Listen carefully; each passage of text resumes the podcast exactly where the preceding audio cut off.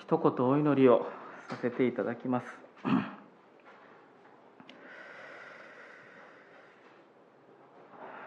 誠にこの方こそあなたの命である。父なる神様、今朝も私たちをあなたの見舞いへと招いてくださってありがとうございます。11月になりました。気候も激しい変化でしたけれども、徐々に私たちもそれに慣れながら冬の備えをしているところにありますが私たちのそれぞれの日々を主が支えてくださり守り続けてくださっていることをありがとうございます。あなたは私たちを限りなく愛し抜いてくださいました。あの十字架で流された血を私たちは仰ぐ時に私のような罪人があなたのあの流されたあの十字架によって許され神のことされているのだというあなたの恵みを覚えてただ感動しただ心を砕かれあなたの見舞いにひざまずくことしかできないものであることを思わされますがしかし主よ3日目によみがえってくださった主の命が今私たちとあり永遠なる死と共にあなたは恵みによって歩みなさいと、あなたの励ましと、あなたの勇気づけによって、罪深くあろうとも、一歩一歩、主と共に日々を歩める幸いを感謝をいたします。神様どうか、私たちは耳が閉じ、見るべきものが見えないお互いであることを思いますが、あなたがこの時にご臨在くださって、しもべは聞きます主をお語りくださいと、あなたの御前に砕けし悔いし魂を持って出ていくことができますように帰り見てください。お願いをいたします。本当に多くを祈っていただきました。その祈りに主が答えてください。施設におられる方々また今ここに来たくて来れない方々家で礼拝を守っておられる方々の上にどうか主が豊かに望んでくださいますように。お願いいたします。ここにいる私たち一人一人のうちにもあなたが届いてくださいますように。あなたに期待をいたします。主がこの時を導いてください。イエス・キリストの皆によってお祈りをいたします。アーメン。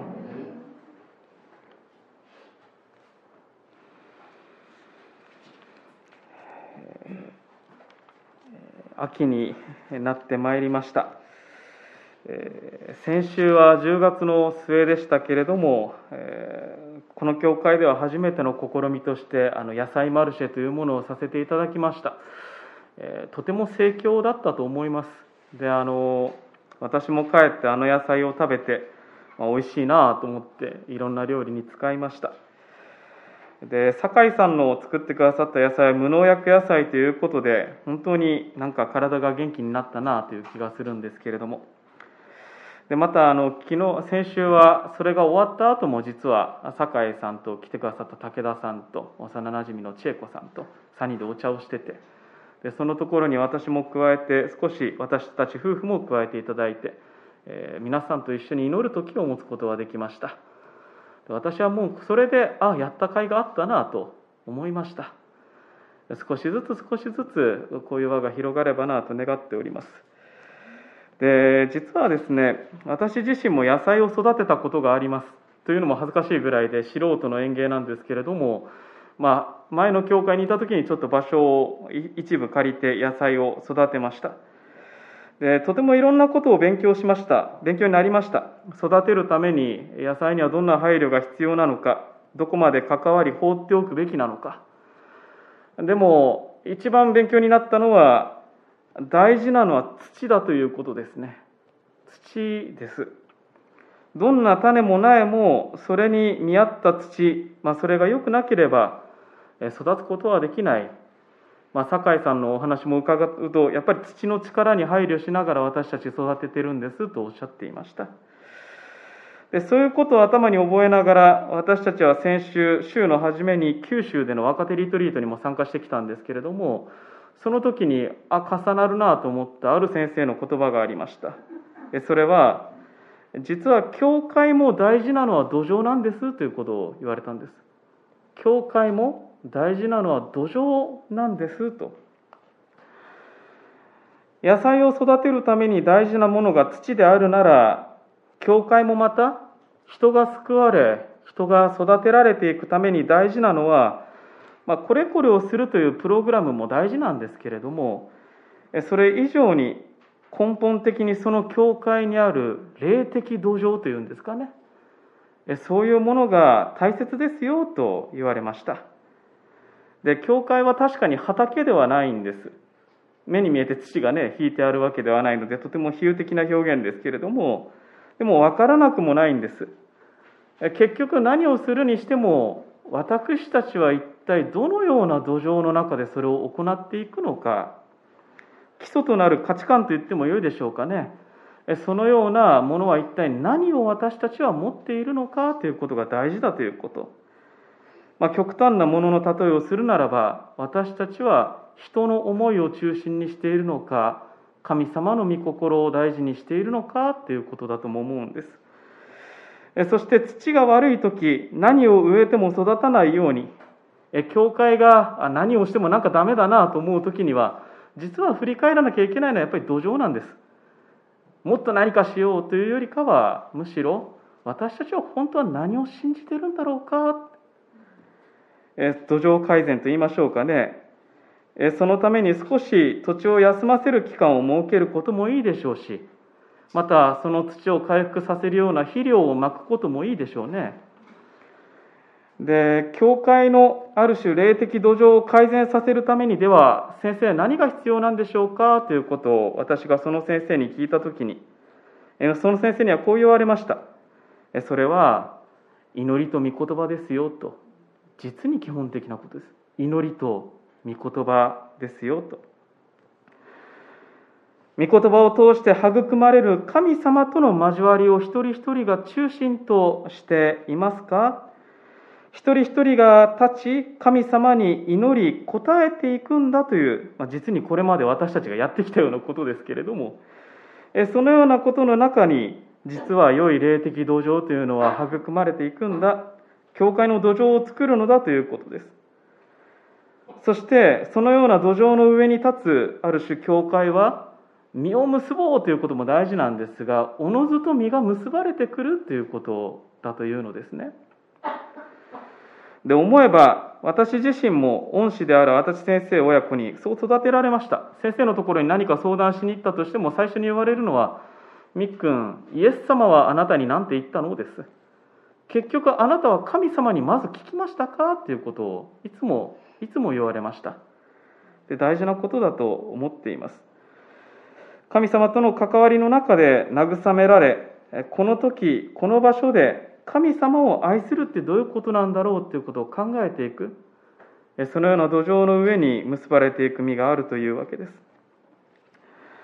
で今朝は新明記の30章の15節から20節を読んでいただきましたが、まあ、広く扱いたいのはこのちょっと前の27章から30章の範囲なんです。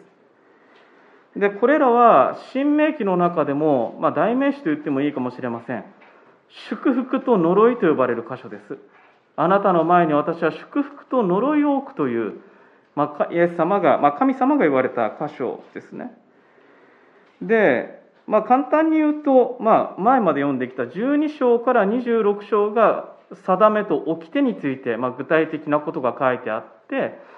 じゃあその定めと掟に対してあなたはどういう態度をとりますか？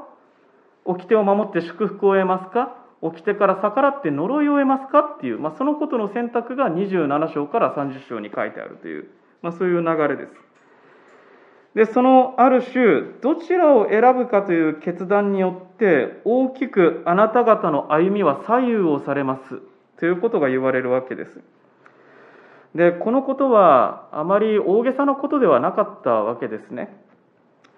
なぜならこの祝福と呪いの記事の内容っていうのは、まあ、後に、まあ、祈祷会でエレミア書を見てきましたけどあの南ユダ王国の最後というのはまさにこの呪いの出来事のそのままが実現していくということが書いてありますで皆さん、私たちも、まあ、ここからかかあの考えていきますけれども、私たちの土はどうでしょうかということです。今朝皆さんと一緒に考えたいのは、私たちの教会の土。や教会を構成する私たち一人一人の土壌はどうでしょうか？ある種私たちは今朝私たちの土に良いものをまくために大切なものを何か確認をしていきたいと願っております。さてですね本論に入っていきますがこの祝福と呪いというまずこの2つのことについて確認をしていきたいと思います。でこれはよく、まあ後でも言いますが祝福と呪いというと横並びに書かれているので祝福と呪いっていうのがなんか並行的に2つの選択肢が出されていると思うんですがそうではないということを確認していきますこの2つの関係は何かというとこれは祝福を願って呪いが語られているということですこれ大事なことです。祝福を願って呪いが語られているということです。で、この27章から30章が祝福と呪いの箇所だとお話をいたしました。で、確かにこの27章の前半を見るならば、神様はこのヨルダン川を渡った後、イスラエルの民がそのカナンの地の中心に入っていく中で、27章で大まかに書いてあるのは一つの儀式をしなさいと言われるんです。それはカナンの地に入っていった時に部族を半分ずつに分断して一つをゲリジム山のもとにもう一つをエバル山という二つの山のもとに置いていきなさいあの連れて行きなさいって言うんです。でそのような状況の中で呪いの宣言を確認するという儀式が行われるんですね。でそれは何でするかというとこのゲリジム山とエバル山っていうこのカナンの地のどこに行っても大概見える大きな山なんです。この大きな山2つを見るときに祝福と呪いの道があると言われた神様のその契約を思い出すためです。ね2つの道があるよ。でそれを山を見たらあなたたちを思い出しなさい。神の前には祝福と呪いの道があるんだということを思い出しなさい。で、それをアーメンと繰り返しながら民は受け入れるわけですね。ただ、えっと、この27章以降の祝福と呪いの記事を、まあ、さらっと、まあ、一度読まれたことがある方はわかるかもしれませんけれども、えっと、実は、えっと、読んでいくと祝福と呪いの記事の分量が全然違うんです。祝福は短くて呪いな箇所ってものすごく長く書いてあるんですおそらく3倍以上呪いの記事の方が長い。で私たちは思いますまあなんでこんなに呪いの言葉が長いのかと。で呪いの言葉っていうのはあんまり聞き障りが良くないわけですね。誰しも呪いよりも祝福の言葉の方が聞きたいわけです。でもこれは大事だったんです。なぜ呪いの言葉が大事であったかというと生々しく呪いのふさわさを語ることによって神様はご自身の民が私が今あなたに備えている祝福から目をそらさないようにっていうことを注意深く語っておられるんです。今あなた方に与えられている祝福から背を背けてしまわないように呪いの記事というのを実に長く生々しく語る。で先ほども申し上げましたけれども祝福と呪いというのは実は横並びに書かれているわけではありません。重さが同じなのではないんです。で私たちはこの横並びで考えると時々まあ祝福と呪いの道があるんだなと。で人間がどちらかを選択することによって神様は機械的に祝福もされるし機械的に私たちを裁きもするんだみたいなことを思われますが全くそうじゃないです。えー、っと、そうではないんですね。で、ちょっと一つの箇所を確認したいと思いますが、新明記の29章の10節から15節というところをちょっと読みしますと、こういう言葉が書いてあります。新明記の29章の10節から15節お読みします。29章の10節から今日あなた方は皆あなた方の神主の前に立っている。すなわちあなた方の部族の頭たち、長老たち、司たち、イスラエルのすべての人々、あなた方の子供と妻、宿営のうちにいる気流者、焚き木を割る者から水を汲む者に至るまでいる。それはあなたの神、主が今日あなたと結ばれる、あなたの神、主の契約と呪いの誓いとにあなた方が入るためであり、先に主があなたに約束されたように、またあなたの父祖アブラハム、イサク、ヤコブに誓われたように、今日あなたを立ててご自分の民とし、またご自分があなたの神となられるためである。しかし私はただあなた方とだけ、この契約と呪いの誓いを結ぶのではない。今日ここで私たちの神、主の前に私たちと共に立っている者たちとも、今日私たちと共にここにいない者たちとも結ぶのであると、えー、書いています。で、あの、繰り返し語られている言葉の中に、12章と14節、12節と14節にありますが、主の契約と呪いの誓いという言葉があるんです。で、この主の契約という言葉は、えー、例えば、えーとまあ、お読みするだけですけど、新明記の7章の12節というところには、この契約は、恵みの契約と言われているんです。恵みの契約です。で、ここで読んでいただいても分かりますが、契約と誓いっていう言葉で区別されているんですね。で、これは重さが全然違うんです。で、契約っていう言葉を読むときに私たちが思い浮かべるのはこういうことだと思うんです。神様とイスラエルの民の契約というのは、あのエジプトから一方的な神様の恵みによってイスラエルの民が解放されました。アレノの40年のその恵みの豊かさによって民は神様の恵みによって守り支えられてきました。民はこの神様まさに唯一の神である神様の愛に感動し、次は神様に愛された私たちが心を尽くし、命を尽くし、力を尽くして、あなたの神、主を愛する。まあ、新明記の一番大事な言葉ですね。6章の5節ですけれども。そのことを命じられました。神様の愛の中に憩い、そして神様を愛して神様の言葉、立法に従っていく。これがイスラエルと神様の契約なんです。で、このことを考えるときに、神様は恵み深く、そして神様はイスラエルの民を祝福することしか考えていないんですよ。これがベースなんですね。これがベースです。しかしながら、この契約は遺棄される可能性があるわけです。この荒れ野の40年で何度も起きてきました。神様が恵み深く民に日々関わるのだけれども、民はその神様の恵みを忘れて違う方向を向き始める。仮に神様がどれほど愛し祝福を注ぎたいと願われたとしても、その祝福を受け取らずに背を向け続けるということならば、実は民はその祝福を受け取ることができない。祝福っていうのは受け取る手が必要なんですよ。まあ私たちはルターはそれを信仰と言いましょう。信仰っていうのは祝福を受け取る手なんです。しかしそれができなければこの長い呪いの箇所に書かれていることですけれども神の注がれた祝福というのは呪いに転じることがあるということですで、私自身、この箇所を読みながら思わされるのは、呪いの制約っていうのは、あの、横並びじゃないんですよ。何度も言いますが。これはある種、警報器、アラームみたいなものなんです。それは、神様は民と契約を結ばれました。神様の願いは恵みと祝福の中で、ご自身の民が歩んでいかれることですね。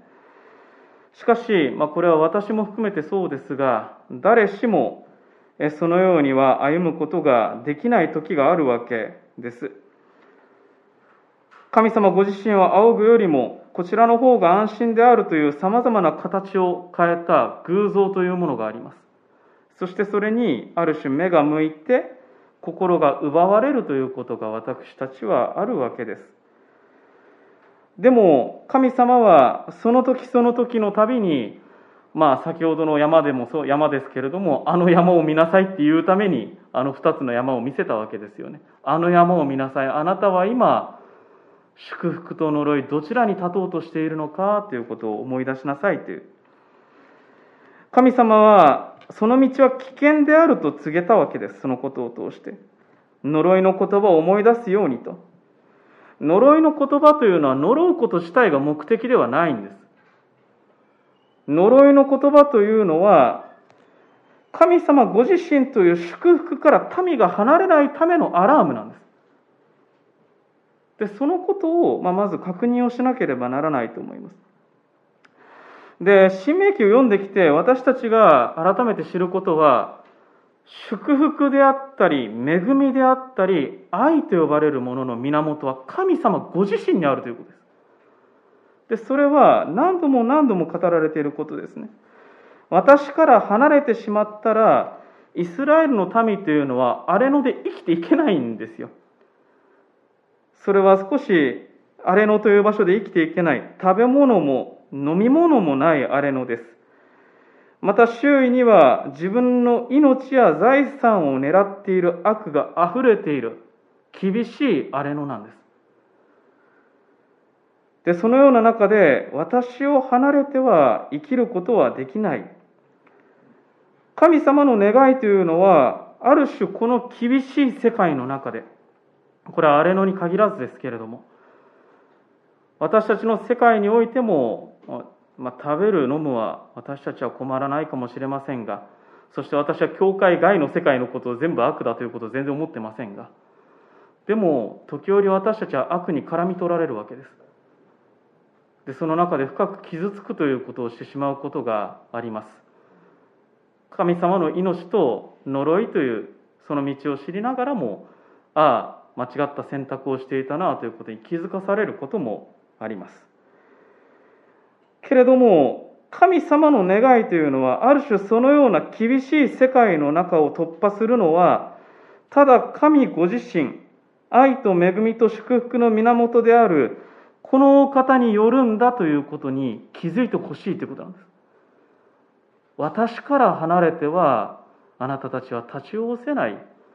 そしてさっき30章の御言葉を祈りの前に読みましたが私があなた方の命であると神様は言われましたね。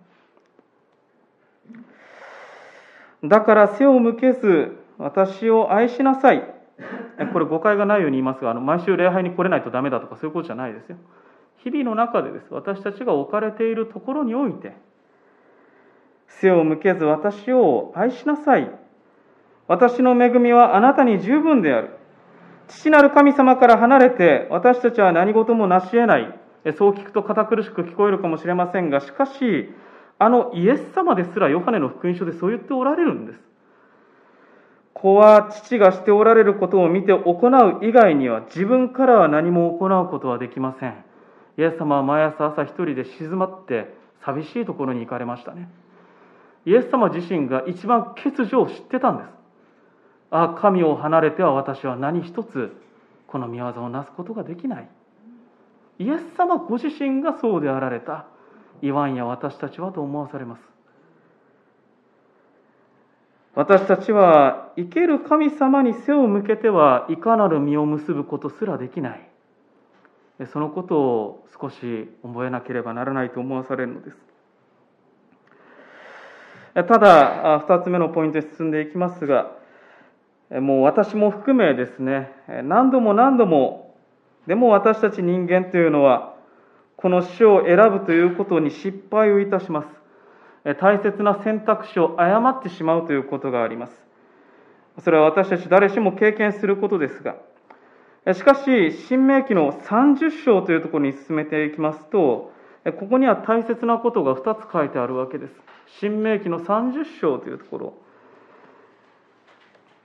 30章の1節からちょっと読んでいきますが、このような言葉が書いてあります。30章の1節からお読みいたします。私があなたの前に置いた祝福と呪い、これらすべてのことがあなたに望み、あなたの神、主があなたをそこへ追い散らしたすべての国々の中で、あなたが我に帰り、あなたの神、主に立ち返り、私が今日あなたに命じる通りに、あなたも、あなたの子供たちも心を尽くし、命を尽くし、御声に聞き従うなら、あなたの神、主はあなたを元通りにし、あなたを憐れみ、あなたの神、主があなたを散らした先のあらゆる民の中から再びあなたを集められる。たとえあなたが天の果てに追いやられていても、あなたの神、主はそこからあなたを集め、そこからあなたを連れ戻されると、まあここまでにいたしますが。祝福と呪いがある。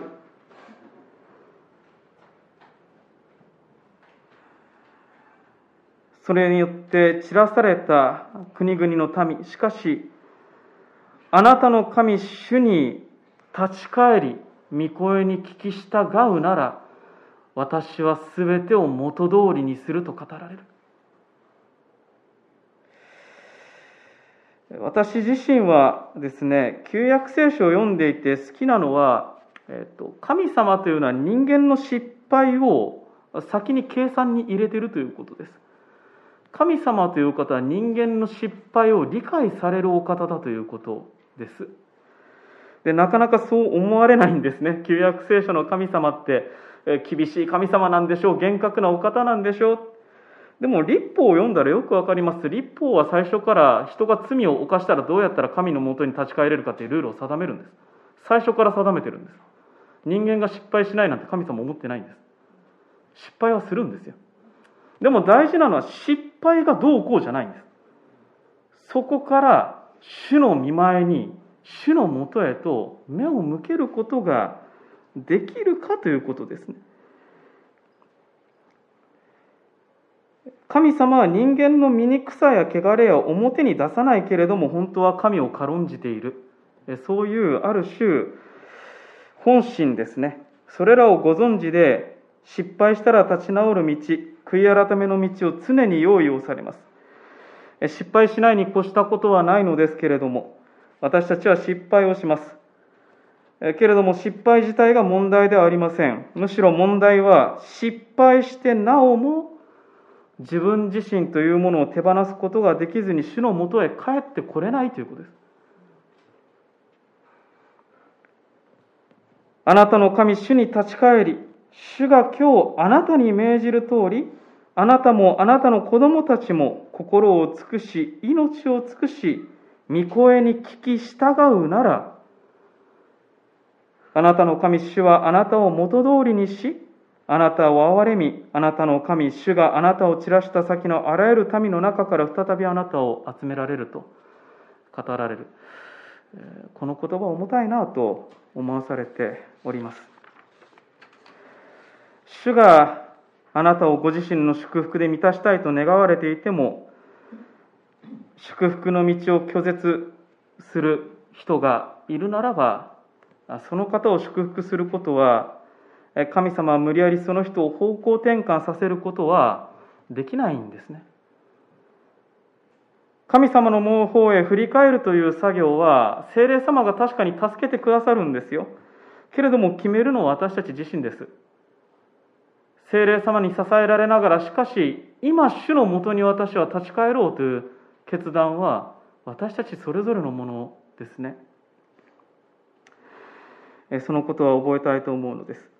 そして第二に大事なことは30章の11節から14節に書いてありますけれども、ちょっとこの箇所もお読みいたします。30章の11節からお読みします。誠に私が今日あなたに命じるこの命令はあなたにとって難しすぎるものではなく、遠くかけ離れたものでもない。これは天にあるわけではないので、誰が私たちのために天に昇り、それを取ってきて私たちが行えるように聞かせてくださるのかと言わなくてよい。またこれは海の彼方にあるわけではないので、誰が私たちのために海の彼方に渡り、それを取ってきて、私たちが行えるように聞かせてくれるのかと言わなくてよい。誠に御言葉はあなたのすぐ近くにあり、あなたの口にあり、あなたの心にあって、あなたはこれを行うことができる。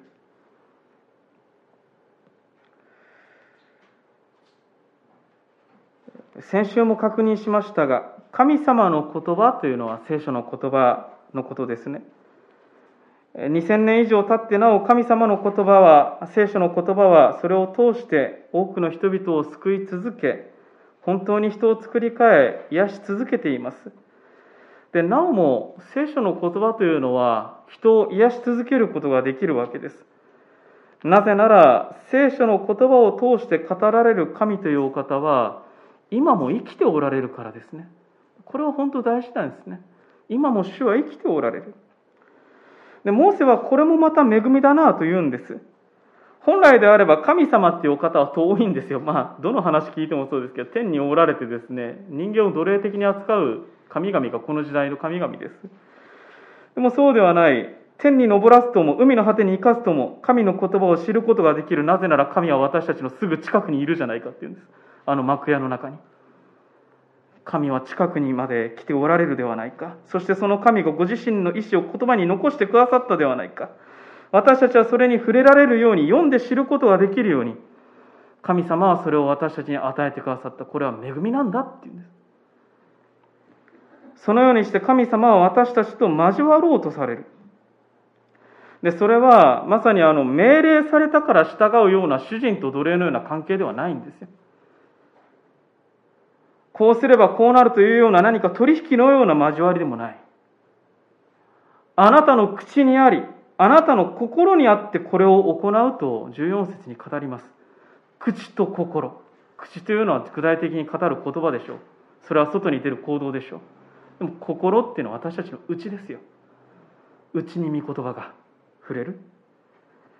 心が動く交わりなんです。そのようなものでしかない私たちを、このようなものでしかない私たちを、神様はどれほど恵み深く導いてきてくださったのか、何度もこういうお話をしてしまって恐縮ですが、神様の恵みにはと愛に私たちは感動するんですよ。感動するんです。主はこのようなもののためにと、やっぱり感動をして、驚いて、そしてこの主のために掟を守りたいということを願われたんですよ。主のために私はこの言葉を守りたい。呪われないために、滅ぼされないために神の言葉を守りましょうじゃないんです。主はこんなに愛にあふれて恵み深く関わられる神なのだから、私たちはこの言葉を守りたい、主を愛したいなんです。それが健全な信仰じゃないでしょうかね。堅苦しくない、恐れではない。愛に感動をして、主を愛したい。それが私たちの信仰ですよね。でそのような中で気づかれる交わりが神様のまさに愛の温かさが行き交うような血の通った愛の関係なんです。それが立法の言葉、神の言葉を通して気づかれる私たちの生きた関係ですよね。生きた神様との関係ですね。で神様は今なおそうする力を与えてくださるんです。さっきも言いましたが、祈りと御言葉、まあ、これはルターの時代からずっと言われてますが、でも、なんか目新しいことはないのかと思われながらも、でも、もう基本的にはやっぱここしかないです。祈りと御言葉ですよ。この祈りと御言葉が私たちの土壌を豊かにしていく。目の前の現実は荒れ野です。手元には十分なものはないでしょ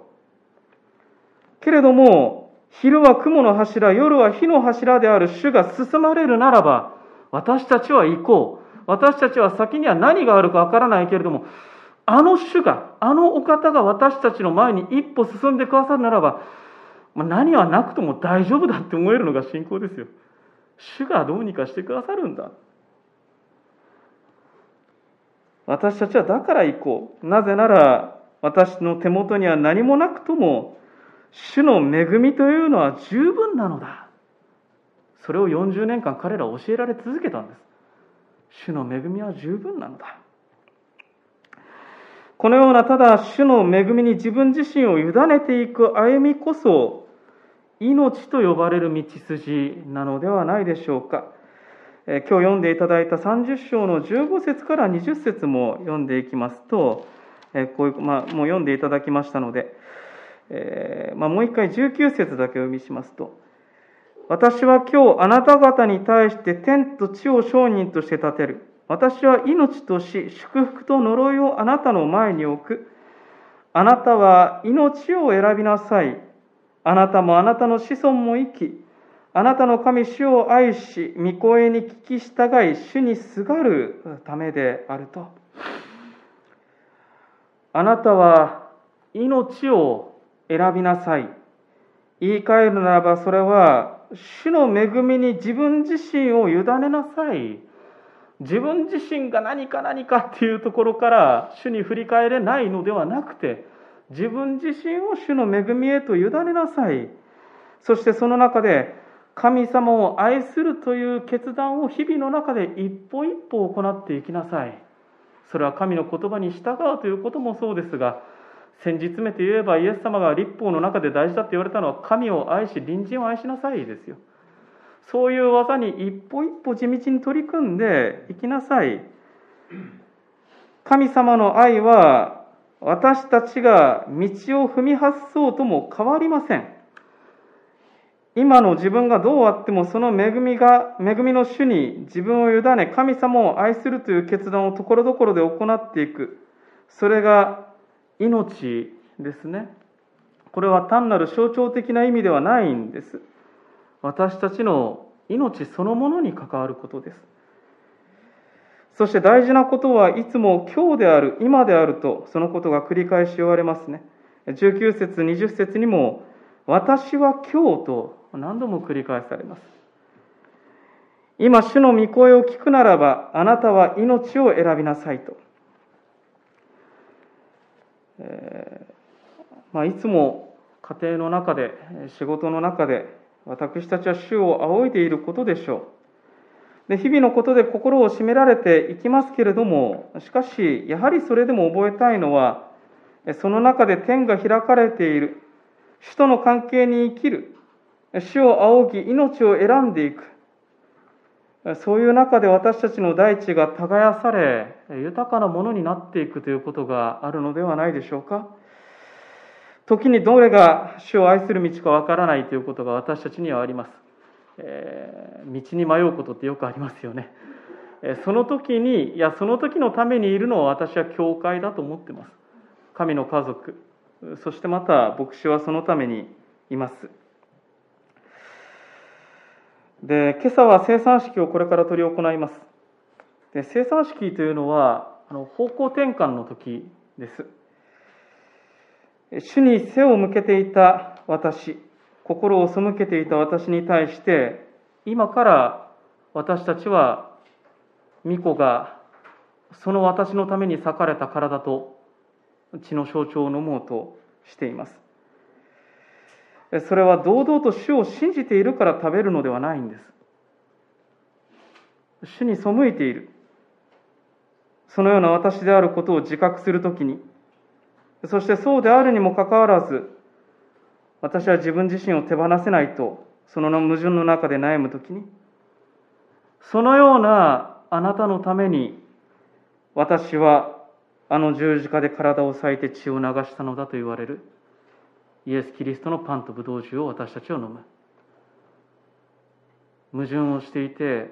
自分自身を作り変えることすらできない私たち。でもそのためにそのために私はあの十字架に進んだのだ